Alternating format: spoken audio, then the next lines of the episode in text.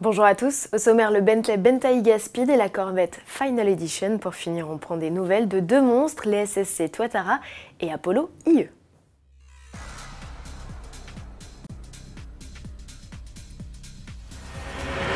Dans la bataille qui oppose les fabricants de SUV sportifs entre eux, Bentley ouvre un nouveau chapitre. Le constructeur britannique lance, je cite, le SUV de série le plus rapide du monde.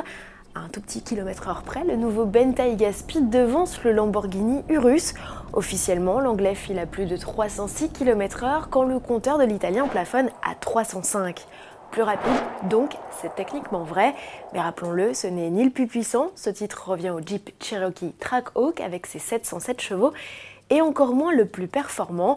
Malgré l'augmentation de la puissance de son W12 6 litres à 635 chevaux pour 900 Nm de couple, il faut 3 secondes 9 au Bentayga Speed pour atteindre les 100 km/h. Le SUV italien, lui, réclame 3 dixièmes de moins. Bref, l'argument marketing de Bentley est un peu léger, vous en conviendrez, mais certainement suffisant pour attirer le chaland.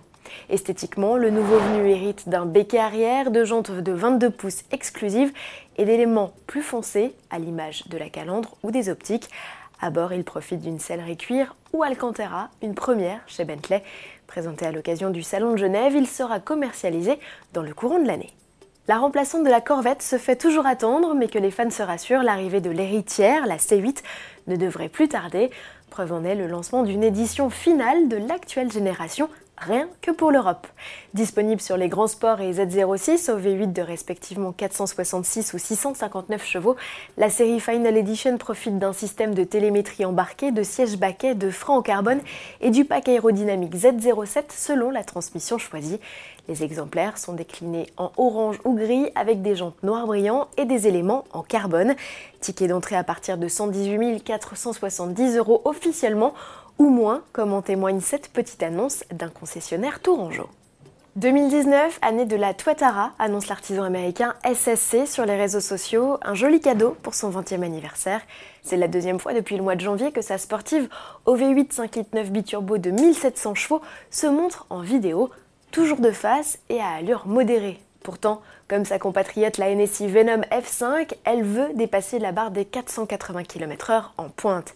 SSC reste toujours mutique sur la date de lancement de cette hypercar initiée sous forme de concept en 2011 et révélée dans sa version quasi définitive en août 2018 à Pebble Beach. À suivre.